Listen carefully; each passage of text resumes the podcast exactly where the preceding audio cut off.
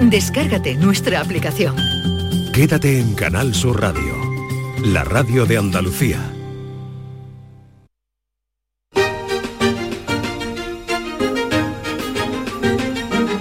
En Canal Sur Radio, Días de Andalucía, con Carmen Rodríguez Garzón. Aquí seguimos en Días de Andalucía en Canal Sur Radio hasta las 11 de la mañana. Les acompañamos y les eh, proponemos, como siempre, varios temas para pasar esta mañana de sábado, sábado 4 de marzo, Día Mundial de la Obesidad, una jornada en la que los expertos, los médicos y las administraciones buscan concienciar a la población de las consecuencias, algunas muy graves, de la obesidad que según la Organización Mundial de la Salud alcanza ya la categoría de epidemia. En 2035, España, uno de los países con un mayor porcentaje de personas obesas, tendrá un 37% de población con esta enfermedad que desde algunos organismos piden que se considere crónica. Por citar algunas de las consecuencias de la obesidad para nuestra salud.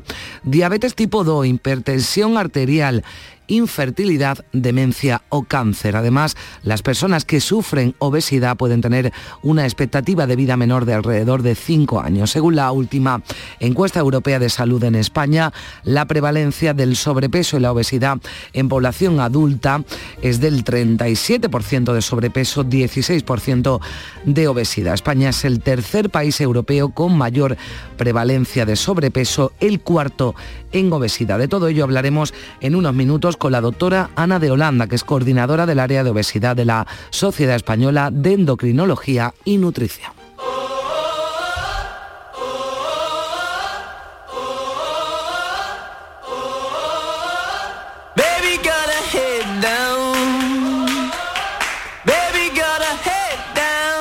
Obesidad tiene mucho que ver con los eh, malos hábitos de alimentación y también con la falta de ejercicio físico y por ello la Consejería de Turismo y Deporte a través del Instituto Andaluz de Deporte ha puesto en marcha dos seminarios de investigación que van a estudiar el papel del ejercicio físico en la obesidad infantil y en la inclusión social de colectivos vulnerables mediante actividades al aire libre, también en el medio natural. Vamos a hablar con Virginia Alcaraz, que es profesora de la Universidad Pablo de Olavide de Sevilla y directora de uno de los seminarios.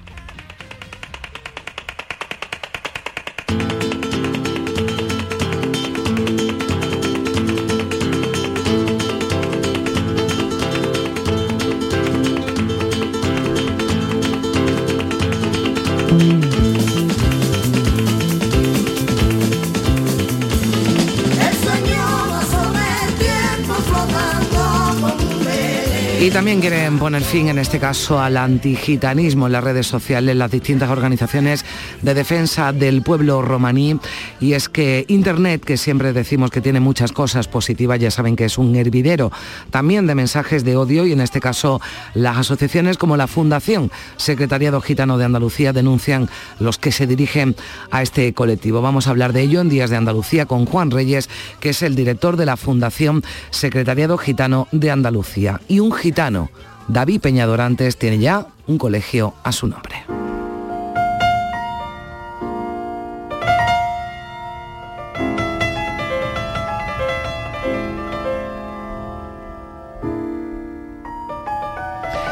Fíjense, lo van a escuchar y lo vamos a escuchar a lo largo del programa, cómo celebraban los alumnos del hasta ahora Colegio Esperanza Ponte de San Juan de Analfarache en Sevilla ese cambio de nombre. El colegio se va a llamar David Peña Dorantes. Nos, encanta que nuestro cole lleve tu nombre porque el gitano igual como nosotros.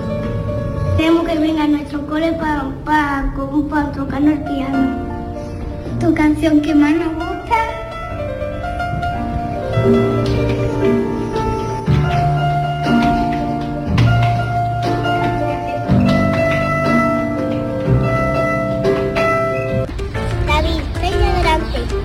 En 1969 estudió en nuestro cole Esperanza Ponti. Estudió en el Conservatorio de Sevilla.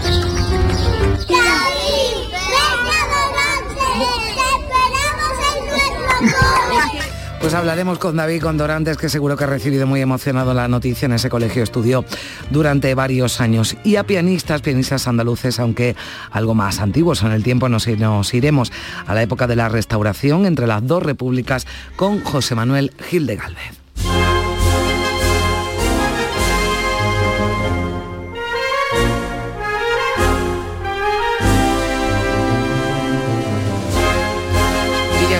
Estamos en plena cuaresma, así que la Semana Santa está presente ya en nuestro día a día. Hoy tenemos dos citas relacionadas en Días de Andalucía. Nos vamos a ir a Cabra, a Córdoba, porque allí se han desplazado varios compañeros de esta casa que ustedes conocen muy bien para hablar de Semana Santa y medios de comunicación. Fran López de Paz, Charo Padilla, también eh, colaboradores como García Barbeito, Manuel Marbizón, que participan en unas jornadas que Manuel Pérez Alcázar, el que escuchan cada mañana con Jesús Vigorra, dirige y modera y después nos lo va a contar.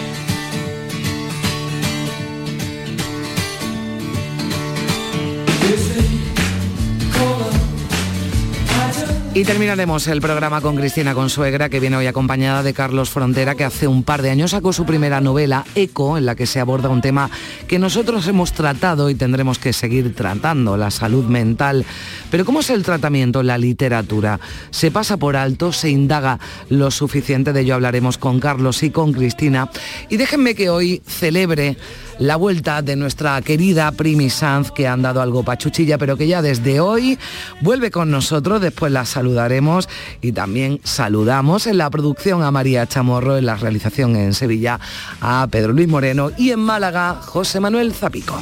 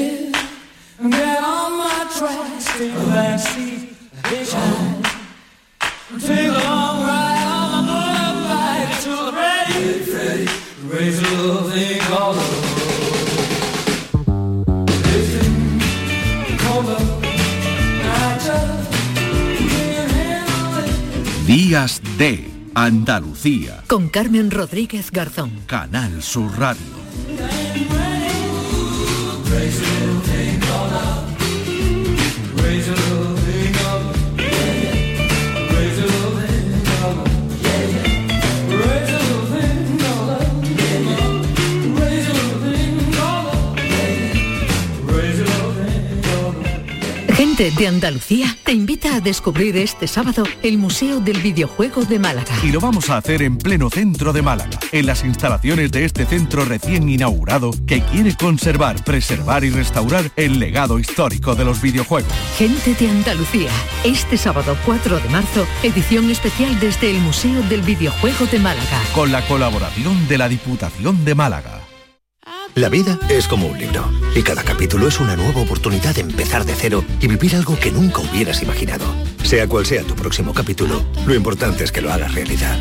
Porque dentro de una vida hay muchas vidas y en Cofidis llevamos 30 años ayudándote a vivirlas todas. Entra en cofidis.es y cuenta con nosotros. ¡Ea! Ya está ahí el niño del vecino con la pelotita. ¿Pero qué dices, Yuyu? Si ese niño es un figura, ese va a ser un crack. ¡Un crack! La que es una crack es mi mujer, que llamó a Hogar Solar, pusimos las placas solares y ahorramos tela en la factura de la luz. Vaya pelotazo, ¿no? Pelotazo le daba yo al padre del niño. Llama al 955 31 80 80. Hogar Solar, la luz que te ayuda a ahorrar. En cofidis.es puedes solicitar financiación 100% online y sin cambiar de banco. O llámanos al 900 84 12 15. Cofidis, cuenta con nosotros. En Canal Sur Radio, Días de Andalucía, con Carmen Rodríguez Garzón.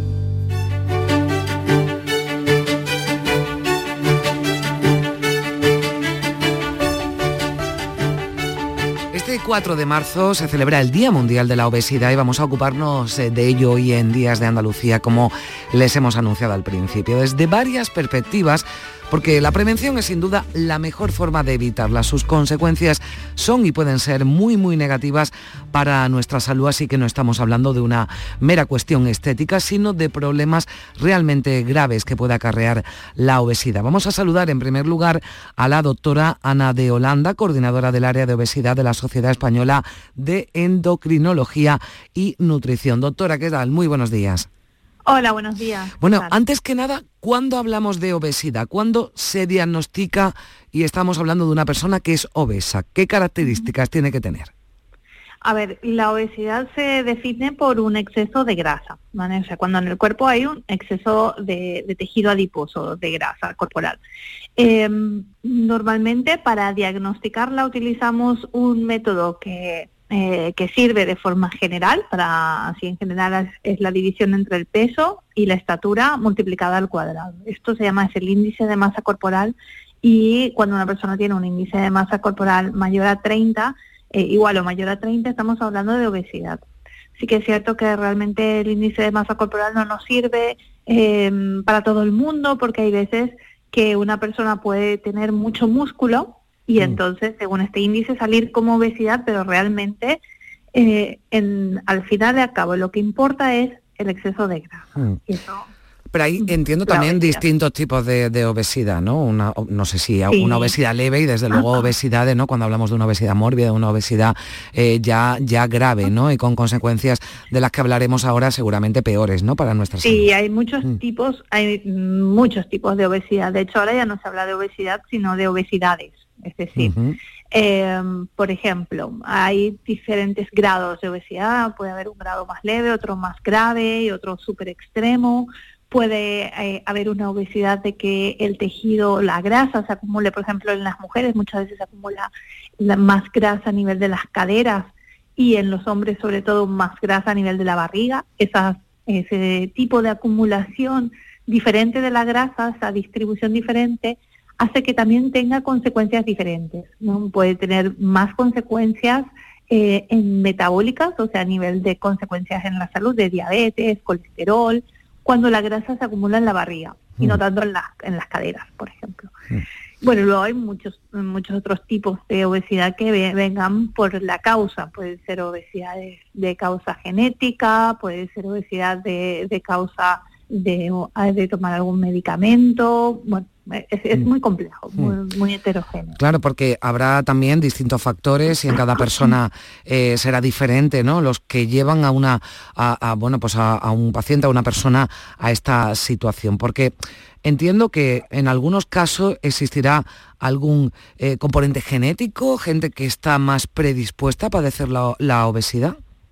Sí, sí, sí, sí. La obesidad tiene un componente genético no es el principal determinante como tal, pero sí que eh, es, hay un componente genético, es decir, hay familias que en toda la familia hay mucha tendencia al sobrepeso y a la obesidad. Luego hay otros tipos eh, en que eh, realmente hay una mutación o un problema genético que es responsable de, esa obesidad. en general estos casos son más graves. Eh, pero estas mutaciones específicas son muy poco frecuentes, alrededor mm. de un 5% nada más de todo el problema de obesidad pueden ser debidos a estas mutaciones. O sea que estamos hablando de un porcentaje el más elevado ¿no? y el más mayoritario que tendrá que ver con una mala alimentación, con una falta de ejercicio físico, en general con malos hábitos ¿no? que llevan eh, a una persona a esta situación. Eh, este año centráis, ¿no? Y centráis, bueno, este año entiendo que siempre en la prevención, ¿no? Porque ahí es donde entiendo que deben destinarse la mayoría de los eh, esfuerzos. Combatirla cuando ya se ha producido debe ser más complejo, más costoso, no siempre con resultados satisfactorios. Así que entiendo que hay que poner el acento en la prevención, desde además muy pequeños, ¿no? Sí, sí, sí, sí, la prevención juega un papel muy importante, pero también hay que, hay que destacar de que la obesidad no es 100% prevenible, es decir, tenemos que trabajar para prevenir la obesidad porque una vez establecida es súper difícil de tratarla, porque bueno, el cuerpo se defiende a esta pérdida de peso de una forma muy importante. Entonces, prevenir eh, la obesidad es sumamente importante para que evitar que se desarrolle, evitar de que aparezca dentro de todo lo dentro de lo que se pueda, ¿no? Porque no, como dijimos, no todo es prevenible, o sea, no el 100% porque estamos hablando de una enfermedad. No es simplemente eh, 100% cambio de hábitos o 100% eh, relacionado con los hábitos alimentarios o con el ejercicio, sino que también hay un componente eh, en el cuerpo que hace que estas personas que tienen obesidad tengan mucha más hambre, tengan unos mm. circuitos cerebrales diferentes. Entonces, si nosotros podemos eh, actuar sobre todo en los factores que sabemos de que pueden evitar de que esto se, se, se, convierta en un mm. problema más grave, lo tenemos que hacer. Mm. ¿Vale? Doctora. Y sobre todo desde pequeños. ¿Qué problemas, vamos ahora, qué problemas de salud eh, algunos estamos hablando de mucha gravedad, son los más frecuentes, ¿no? Entre personas con, obesidad, sí. Sí, los más frecuentes eh, son los problemas metabólicos, es decir, tener em, algún problema con, la, con el azúcar, algún problema con la tensión arterial, con el colesterol. Estos son los más conocidos, ¿no? O sea que realmente es un factor de riesgo cardiovascular, eso significa que, las personas que tienen obesidad tienen más riesgos de tener eh, infartos o ictus, eh, eventos cardiovasculares. Eh, pero también pueden producir otras cosas, otras enfermedades que son poco conocidas, como por ejemplo em, el cáncer. la obesidad de por sí puede producir solo ella, o sea, sin mm. necesidad de fumar o de tener otros factores de riesgo, puede producir hasta 13 tipos de cáncer puede producir en mujeres jóvenes infertilidad, por ejemplo. Sin que mm. tengamos otro factor de riesgo para infertilidad, la obesidad puede ser una causante mm. de, esto. Hay, sí. No, eh, le, quería preguntar también porque hay em, intervenciones quirúrgicas, ¿no? Em, bueno, producción de, estómago, balones intragástricos. Eh, ¿Solo con esto, doctora, se puede solucionar el problema? Eh, no, el problema es que la obesidad es tan compleja que necesitamos muchas cosas. O sea, si ahora solamente hacemos, ponemos un medicamento para sacar el hambre, pues nos estamos perdiendo mucha parte de la película, porque dijimos que hay muchas cosas que causan la obesidad. Y si solo atacamos a una, pues no estamos haciendo un buen tratamiento. Hmm. Una cirugía puede mejorar mucho, hmm. puede ayudar a perder peso. Si a largo plazo no mantenemos una alimentación saludable, eh, es, luego es muy probable mm. que puedas recuperar el peso. Claro, yo entiendo que el proceso es complejo, es costoso, es largo, ¿no? Y esto hará que muchos, aunque se decidan, ¿no? Decir, bueno, voy a hacer todo lo posible para, para dejar de ser una persona obesa, para combatir esta enfermedad, se desespere, ¿no? En medio del camino. Entiendo que, habrá mucha gente que, que se rinda, ¿no? Eh, al no conseguir inmediatamente, ¿no? El, resultado que busca. No, entender que la obesidad es un problema de salud crónico es importante es importantísimo porque eh, la, obesidad lastimosamente no la podemos curar. No, eh, una persona que tiene obesidad no puede dejar de tener obesidad así como así, mm. sino que siempre tendrá aquella predisposición para ganar peso y siempre hay que estar eh, atendiendo todos los factores que puedan llevarle a la situación de estar mm. con obesidad. Entonces, eso es, eso es la lo primero. Mm.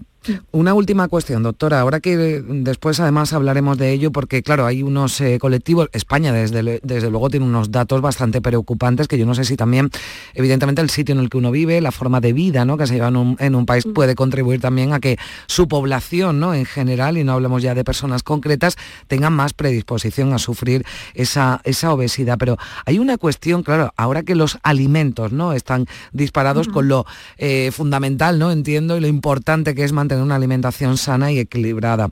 Eh, los alimentos frescos están disparados, los que nos ayudan, ¿no? como digo, a tener esa alimentación eh, saludable. ¿Qué consejos podríamos dar, eh, doctora, a una familia que quiere comer de forma sana, pero bueno, pues no le alcanza, ¿no? Porque ahora mismo está la cesta de la compra de, aquella manera. Ya, pues es complicado, ¿no? Es complicado porque si esto está afectando a todo el mundo, o sea, no a todos nos afecta que haya subido tanto los precios. Pero bueno, por ejemplo, eh, tener en cuenta que, mm, que, la verdura fresca es más cara, ¿sí? Pero también la verdura congelada es muy buena, ¿vale? O sea que no hay problema de, comprar unas verduras congeladas y hacerlas, porque estas verduras congeladas a veces, a veces pueden ser un poquito más eh, asequibles y, realmente es también, o sea, es, la misma eh, verdura que se congela, no tiene ningún aditivo ni nada, o sea que nos puede valer. Eh, por ejemplo, las legumbres eh, son una buena fuente de proteína y de fibras que también son buenas.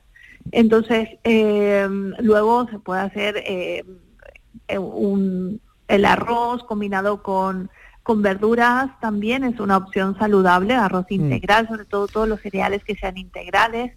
Eh, son buenas estrategias. Mm. Evitar, ¿no? Sobre todo entiendo los alimentos procesados, que sí, pues ultraprocesados, ¿no? Que pueden ser eh, más asequibles económicamente, pero que pueden tener consecuencias para nuestra salud y sobre todo los más pequeños y ahí la prevención, ¿no? De la que venimos hablando desde el principio de esta entrevista. Bueno, pues anotados, anotados esos eh, consejos, esas recomendaciones de toda una experta, de una doctora endocrinóloga, Ana de Holanda, coordinadora del área de obesidad de la Sociedad Española de Endocrinología y Nutrición. Muchísimas gracias, doctora, por acompañarnos esta mañana. A, vosotros. Un saludo.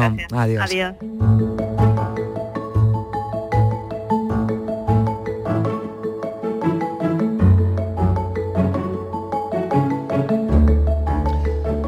Los médicos ya han escuchado a la doctora, e insisten en la prevención como la mejor forma de luchar y combatir la obesidad. Pero para eso es fundamental la concienciación de los ciudadanos. Saludamos a esta hora a Andoni Lorenzo Garmendia, que es el presidente del Foro Español del Paciente. ¿Qué tal? Muy buenos días.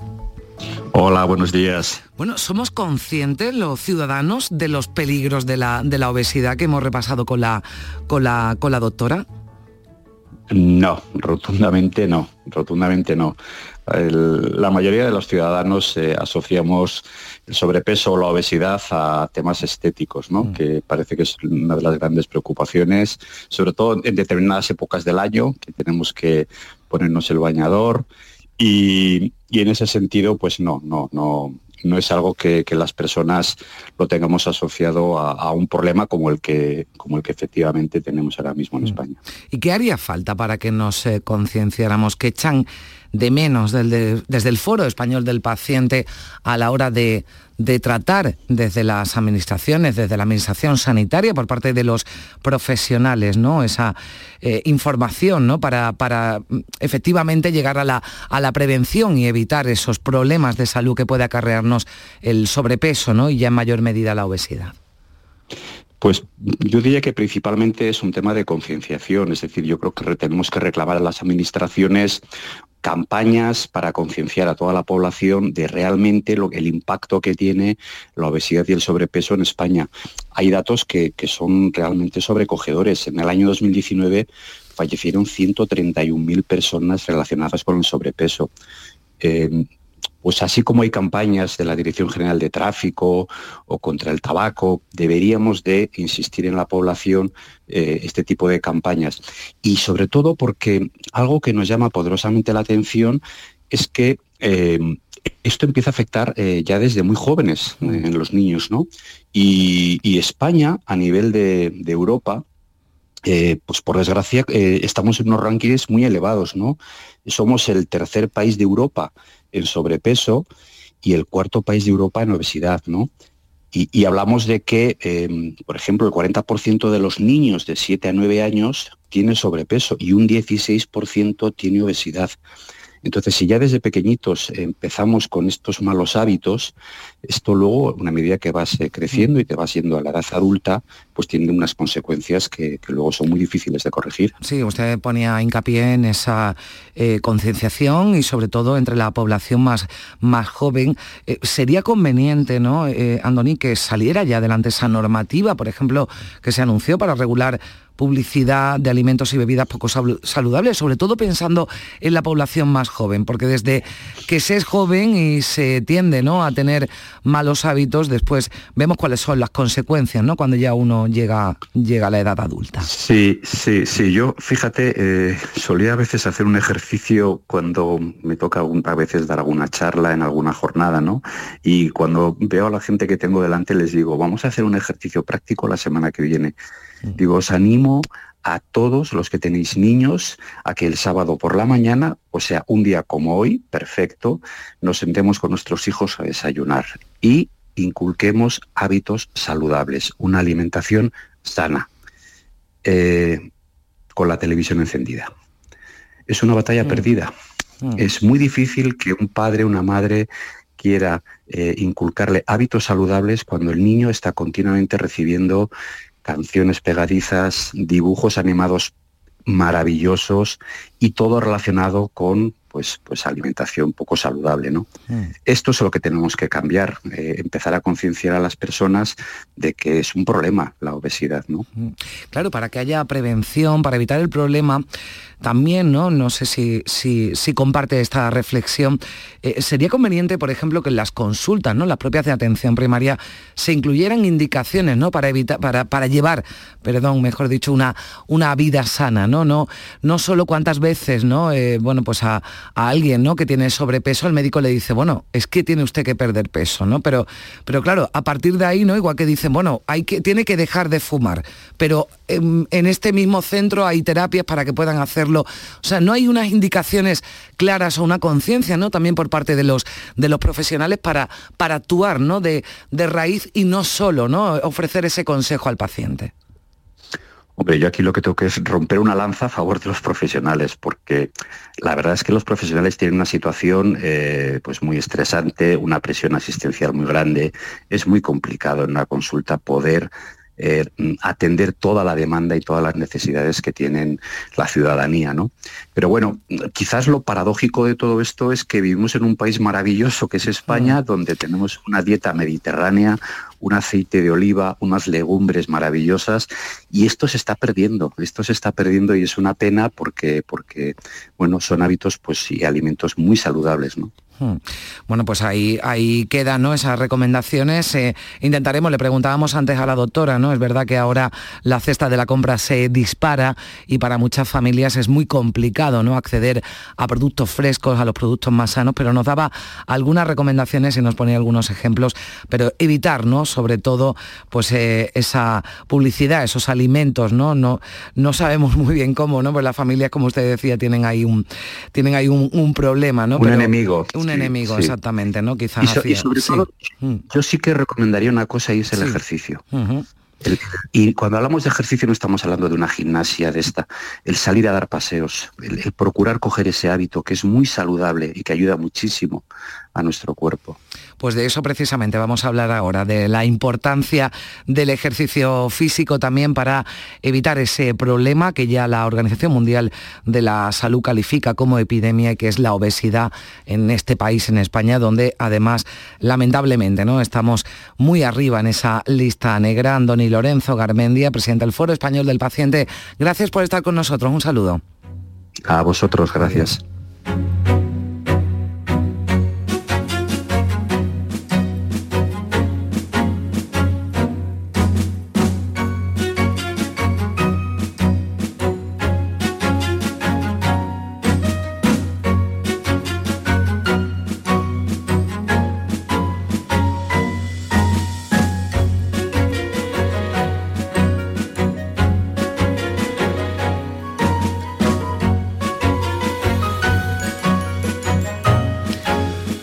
Escuchados del Foro Español del Paciente, también la doctora, la endocrinóloga que nos daba algunas indicaciones en este Día Mundial de la Obesidad, este 4 de marzo, un asunto que llevamos hoy en el programa aquí en Días de Andalucía.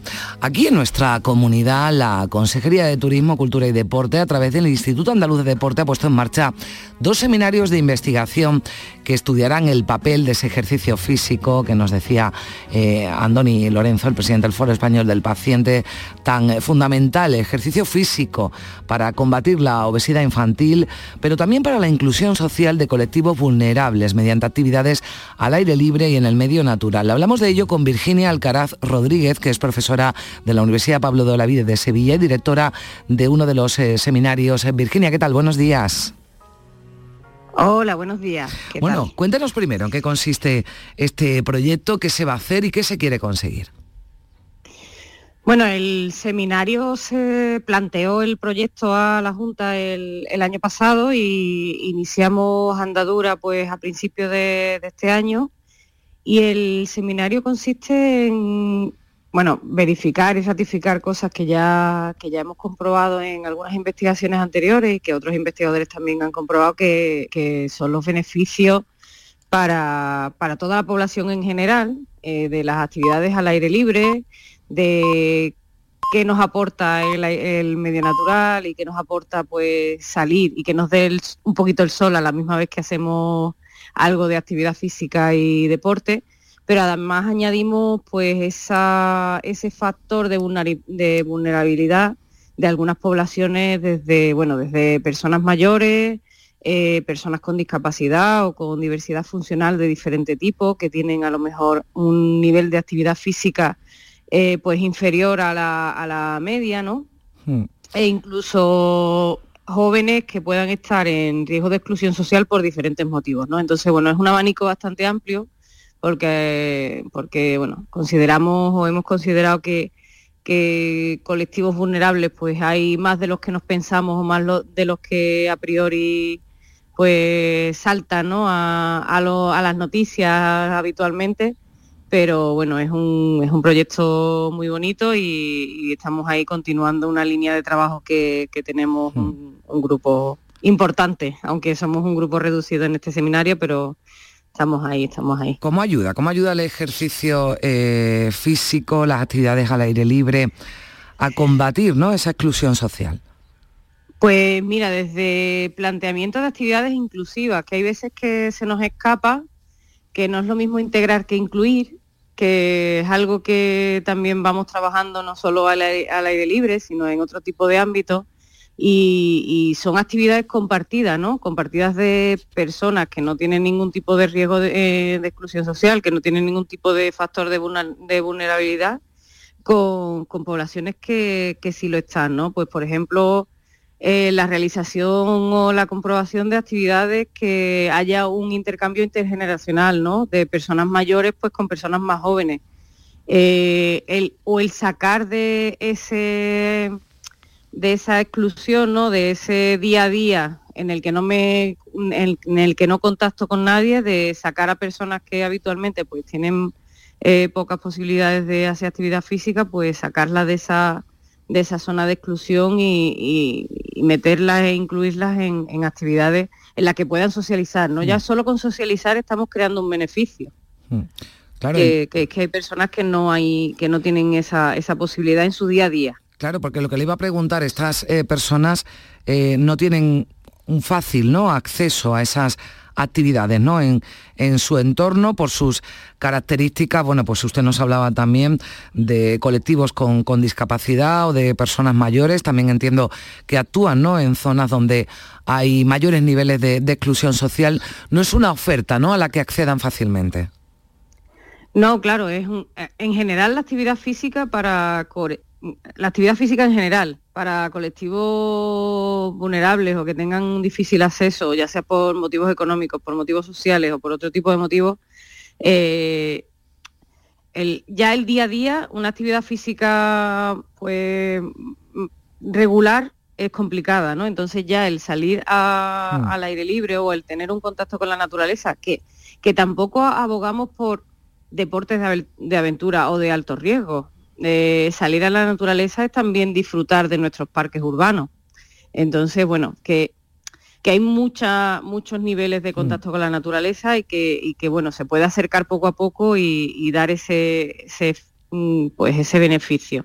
En realidad el seminario es un primer paso, ¿vale? No es un paso de intervención eh, al 100%, sino que es un primer paso pues de, de investigación, de plantear pautas, de trabajo con entidades que trabajan con estas eh, pues con estos colectivos, con estas poblaciones, mm. y también contacto con esta, con estos colectivos, ¿no? Te imagino detectarlo y también, bueno, pues comprobar, ¿no? las ventajas y los beneficios de esas actividades al aire libre. En este caso, eh, Virginia Alcaraz dirige uno de los seminarios, el que mm, tiene que ver con la inclusión social de colectivos vulnerables mediante actividades al aire libre, pero hay otro también que estudiará el ejercicio físico en la obesidad infantil. Bueno, pues son temas de los que estamos hablando durante esta mañana en Días de Andalucía. Virginia Alcaraz Rodríguez, profesora de la UPO y directora de uno de los seminarios, gracias por estar con nosotros. Un saludo. Gracias a vosotros. 9 y 35 minutos de la mañana.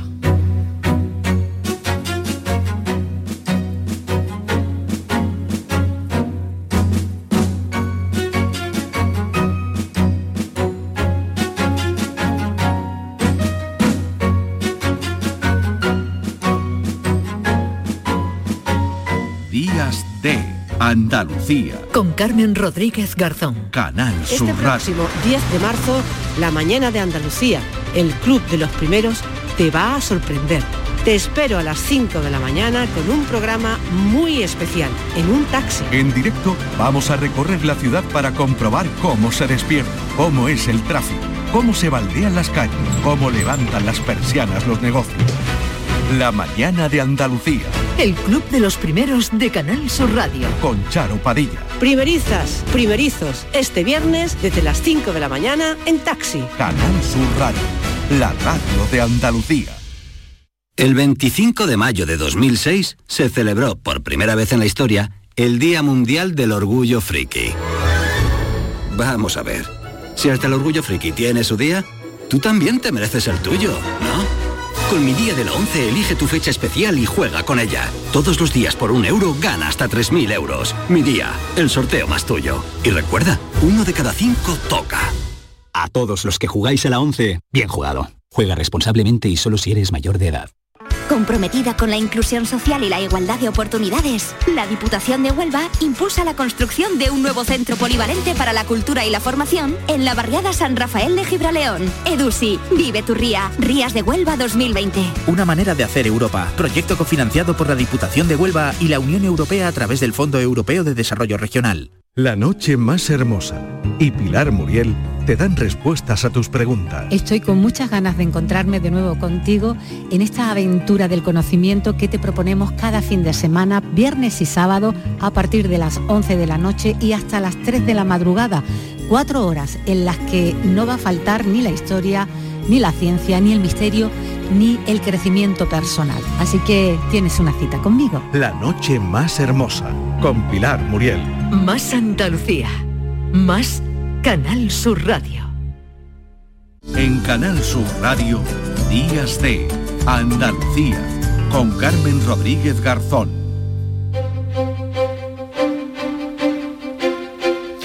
Nueve y 37 minutos de la mañana hablamos ahora con Juan Reyes, que es el director de la Fundación Secretariado Gitano de Andalucía. Juan, ¿qué tal? Muy buenos días. Hola, muy buenos días. Bueno, decíamos al principio del programa que las redes sociales, que tanta utilidad y cosas buenas tienen, también se ha convertido, Juan, en foros llenos de mensajes de odio que se dirigen a distintos colectivos. Pero desde las asociaciones que representan al pueblo gitano han detectado que han aumentado esos mensajes de odio y de antigitanismo. ¿Se están dando, Juan, pasos atrás? Bueno, el tema este de la, de la discriminación hacia el pueblo gitano, desgraciadamente no es nueva y, históricamente hemos sido un, pueblo reprimido por las instituciones, las leyes, la sociedad en general, en, España y en el resto del mundo. ¿no? Y no es hasta la Constitución del 78 cuando se derogan todas las leyes antigitanas, ¿no? Y, y en este tiempo pues ha, habi- ha habido muchas formas de discriminación y últimamente se incorporó una nueva que efectivamente es el, la, la discriminación o el delito o, o- o la posible catalización de conducta en base a delitos de odio que se expanden por las redes sociales. Sí. ¿Cómo se pueden combatir más allá de la educación, que ahora sí le parece entramos en ello? eh, las empresas propietarias de, las redes sociales no, no hacen lo suficiente para evitar que se propaguen estos mensajes, porque es bastante llamativo, ¿no? Que todavía en pleno siglo XXI y como, como usted decía ya con, con normas, ¿no? Que además en las que, en las que se ha avanzado se pueda decir, ¿no? Y escribir libremente mensajes llenos de odio. Sí, bueno, la lucha en, en general, bueno, hay un campo normativo ya bastante desarrollado, ¿no? De- desde el año 2000 hay una directiva traspuesta a- al, ordenamiento interno antidiscriminación, hay diversos órganos mm, a nivel de consejos ministeriales que, que, mm, que de defensa a las víctimas de, de discriminación, eh, mm, hay, hay fiscalías específicas dentro de las provincias que, que saben y, mm, o que se preocupan de, de, digamos, de recoger todos es- esos casos de, de- de odio. y, lo más importante y, notable eh, es la reciente creación de la ley de igualdad de trato mm. que, que, regula toda forma de discriminación y específicamente mete una disposición especial y modifica el artículo 510 del Código Penal donde introduce el término de antigitanismo. Mm. Entonces, digamos que legalmente sí que existen eh, instrumentos para poder combatirla. Luego, desde las redes sociales hay determinadas em, órganos específicos, las, brigadas de mm. investigación tecnológica hacen lo que pueden, seguramente con los recursos que tienen.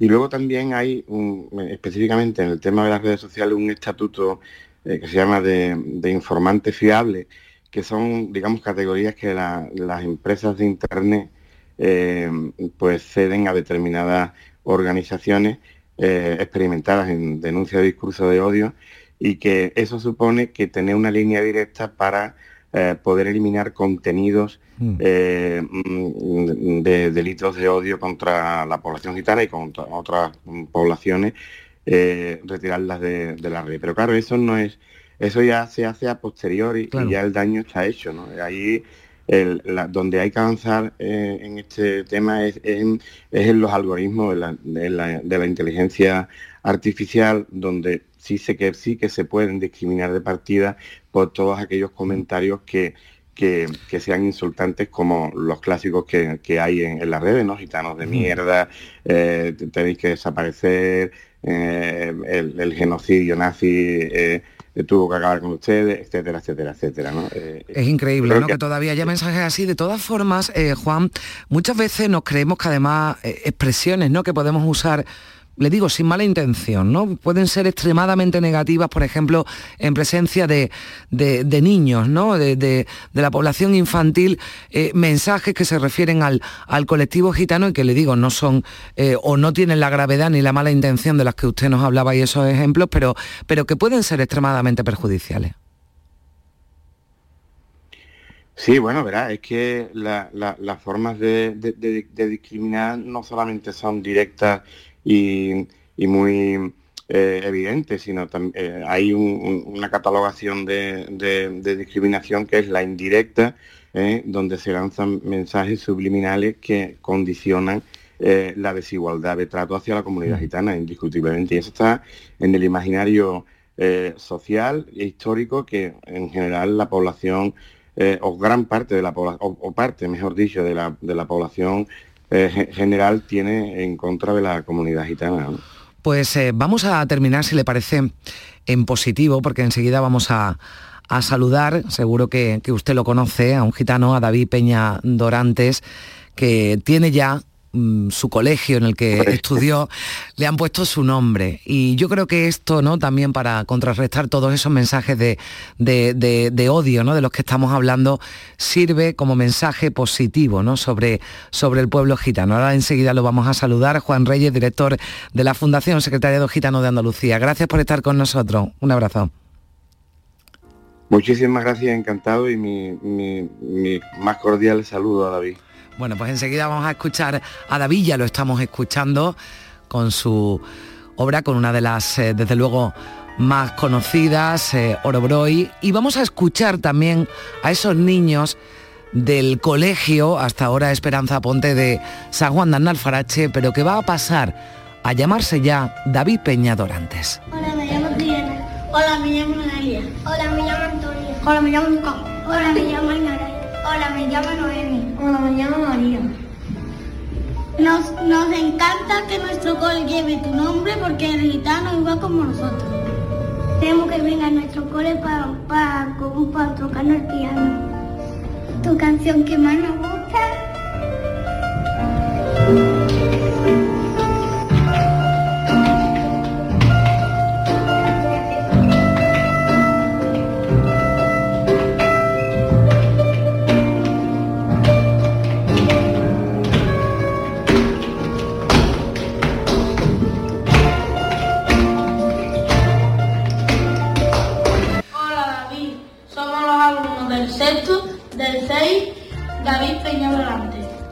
Bueno, me parece a mí que David tiene que estar todavía emocionado. David Peñadorante, ¿qué tal? Buenos días. Hola, buenos días. Bueno, enhorabuena. A mí me parece que puede ser de las cosas más bonitas que te pueden pasar, que te pongan, le pongan tu nombre, no a un colegio, sino a tu colegio, ¿no, David?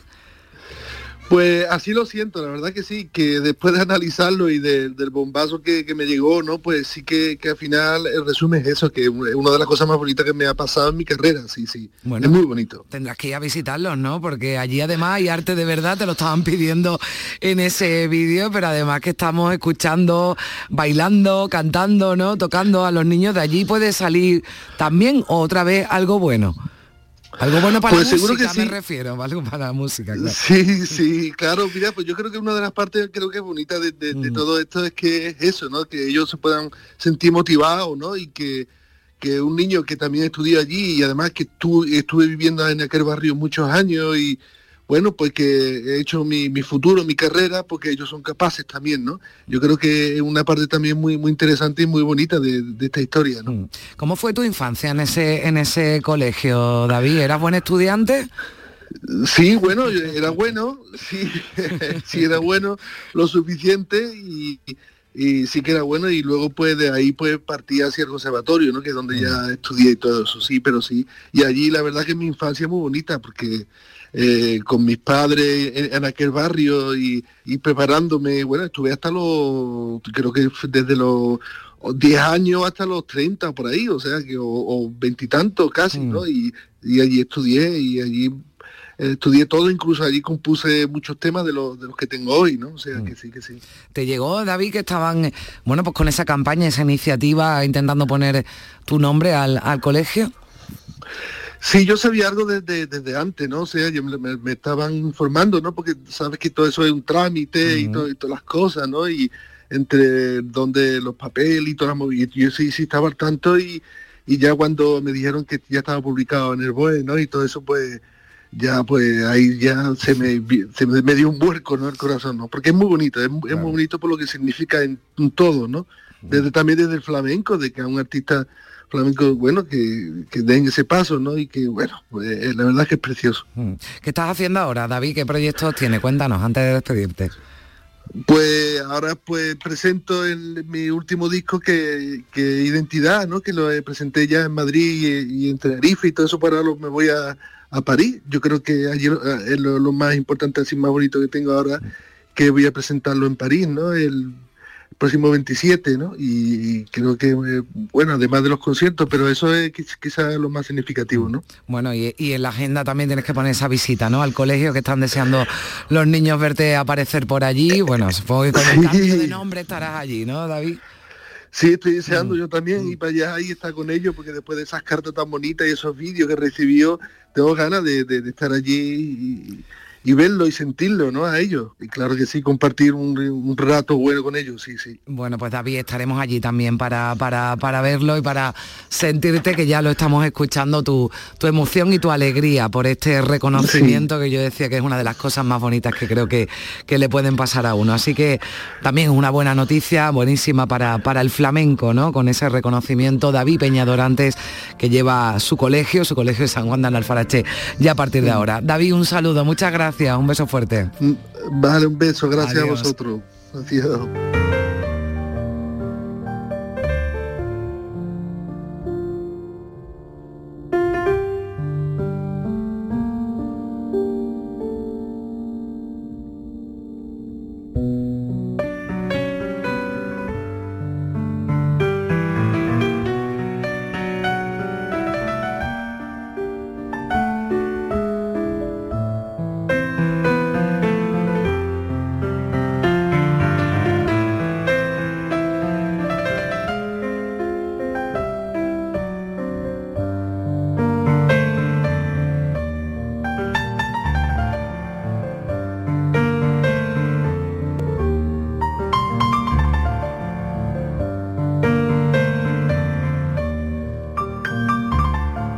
La primera libertad del silencio. Música.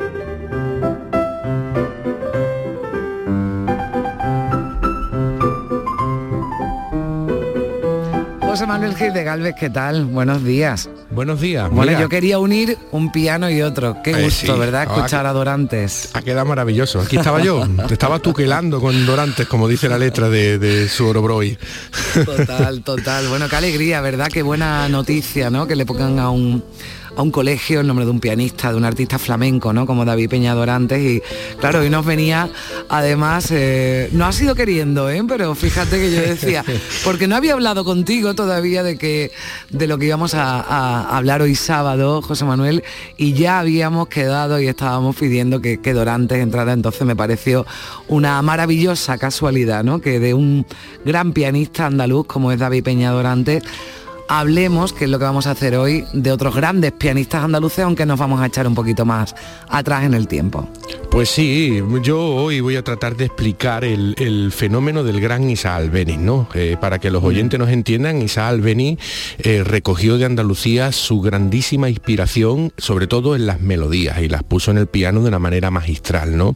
Pero eh, lo de Albeniz no fue un rara avis, una cosa que pasaba por aquí, no había nada, y él, y él registró esas melodías y las puso y, tuvo mucho éxito, ¿no?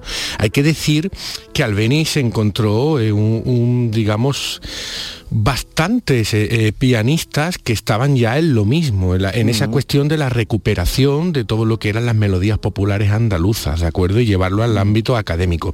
El primero, el más importante de todo, eh, y pionero, fue el malagueño Eduardo Com. Fíjate tú que Eduardo Com nace en 1833, ¿eh? Eh, Albeniz, estamos hablando del año 60, nace Mm. bastante antes. Y el primero que empieza a hacer esto, lo que acabará ya al final del todo con los grandes Albeniz, Falla y Turina. Pone también en la línea a lo que, al que se considera el padre del nacionalismo musical español, Pedrel, ¿de acuerdo? Pero es Ocon realmente el pionero. Y fíjate lo que dice. Dice Ocon en el preámbulo de un trabajo de recopilación de estas canciones populares andaluzas. Nuestro propósito es reproducir con la posible exactitud y verdad en los detalles esas armonizaciones, rudas y toscas a veces, y esas melodías siempre raras y por extremo originales, que son sin embargo la verdadera expresión del sentido musical del pueblo andaluz. Esto lo dice en la década de los 50, ¿eh? Blas Infante nace en 1885, ¿eh? o sea que estamos O sea, hablando ya de... había un sentimiento sí. andaluz musical, ¿no? Es que la música es donde empieza a arraigar todo Ya. realmente y siempre se olvida. Vamos, vamos a escuchar a Ocon, que es lo que estamos escuchando.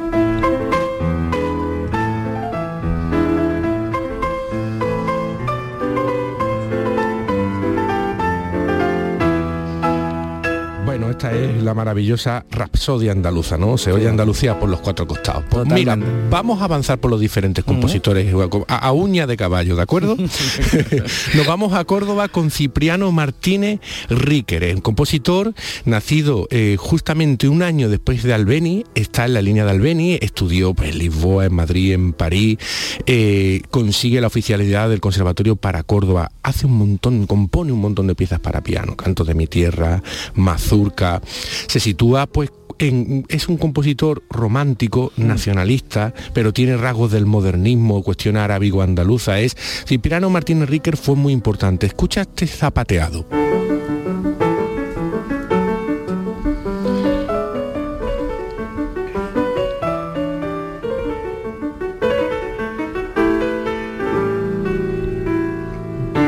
Con este zapateado de Córdoba nos vamos para Granada. En Granada tenemos a los hermanos Gerbós y Mira. Hoy nos vamos a centrar en José María. José María ya con 13 años era organista de la iglesia de San Matías de Granada, pero es que con 22 años era profesor del Real Conservatorio Superior de Música de Madrid ni más ni menos y fundó el cuarteto francés con el gran chelista Pau Casal. Eh, eh, estamos ante, ante otro genio de 1870 también, eh, un 10 años menor. Que ya además pasó por aquí, hablamos de Pau Casal, sí. Exactamente. Fíjate tú qué alegro de concierto a la manera que luego compondría otro también el gran Enrique Granado. O sea que es que aquí en Andalucía había unos compositores eh, que fueron inspiración de estos grandes que luego han sido y han trasvasado y han llegado a esa historia de la música universal.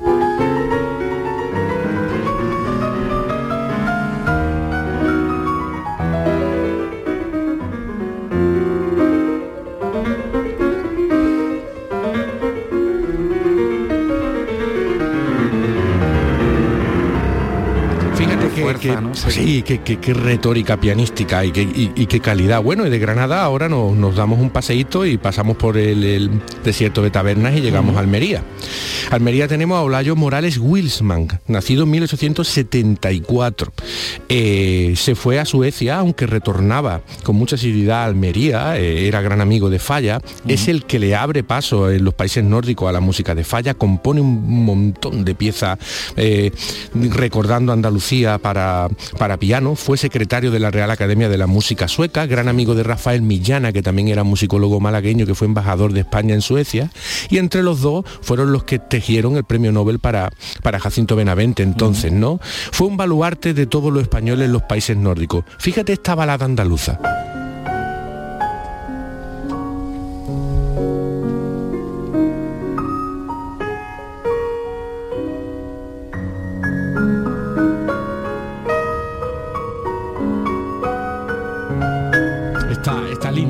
Lindamente ejecutada por el gran pianista Perianes Onubense, otro grandísimo pianista andaluz contemporáneo. Y bueno, pues vamos, de Almería vamos a dar un saltito. Casi que cogemos el avión, aunque no haya mucha distancia. ¿eh? Sí, porque en mejor ni intentarlo. En mejor ni intentarlo. La verdad es que la, pobre Almería todavía le queda que ganar, ¿eh?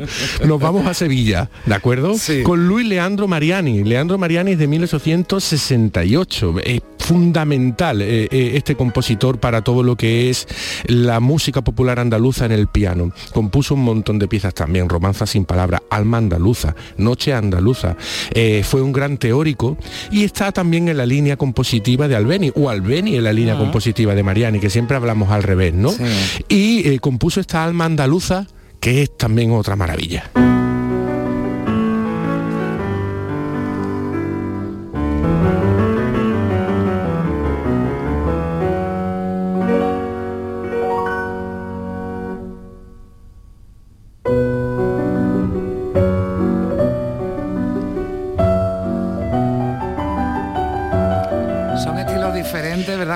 Pero tienen una esencia así, ¿no? y, además esta que te he buscado es, es, que es hermana gemela de la famosa Sevilla de, de Albeniz. Muy, muy, muy, muy parecida en, la composición.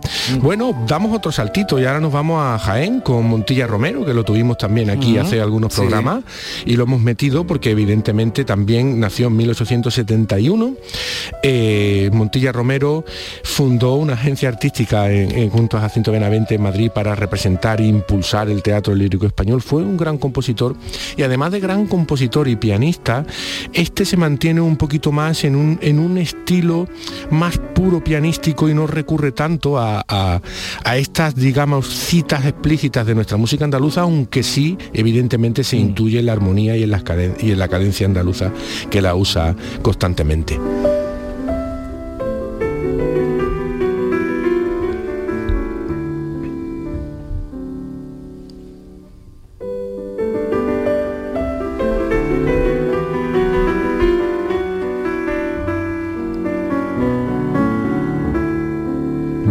Yo, antes, antes de terminar irnos con el último, yo, quiero también lanzar una pregunta ahí al espacio a ver si nos oyen, porque bueno, eh, eh, ¿qué hacemos? ¿Qué hacemos con esta música? ¿Qué hacemos con estos grandes compositores andaluces? Estamos hablando solo de piano. Es, hora de dar un reconocimiento y una protección a nuestra música clásica del pasado, porque se están protegiendo muchas cuestiones y mm. evidentemente, ¿qué pasa con la música académica? Con la música docta de raíz occidental en Andalucía. Es necesario pegar darle un impulso porque es que tenemos verdaderas artistas que están pues básicamente olvidados hmm. en, el ostracismo y es que no es justo. Nos pasa, nos pasa, ¿verdad? Muchas veces, vamos, yo estoy aprendiendo muchísimo contigo y sobre todo de compositores que quizás, bueno, pues no han pasado, como dicen, ¿no? Desapercibidos y, sin embargo con historias y con obras importantísimas y de una calidad, vamos, altísima. No, no, existiría Isa Albeni sin hmm. estos compositores y estos pianistas. Fíjate, te he cogido para irnos otro grandísimo sevillano, Manuel Infante, nacido en 1800 que compuso mucho para piano, sobre todo para dos pianos, y que es que es, verdaderamente es una delicia, y esto lo tocan las hermanas Lave, que son dos magníficas pianistas. Fíjate, fíjate cómo suena, porque es que realmente es que merece la pena oír esta pieza que te he seleccionado, que es Las danzas andaluzas para dos pianos.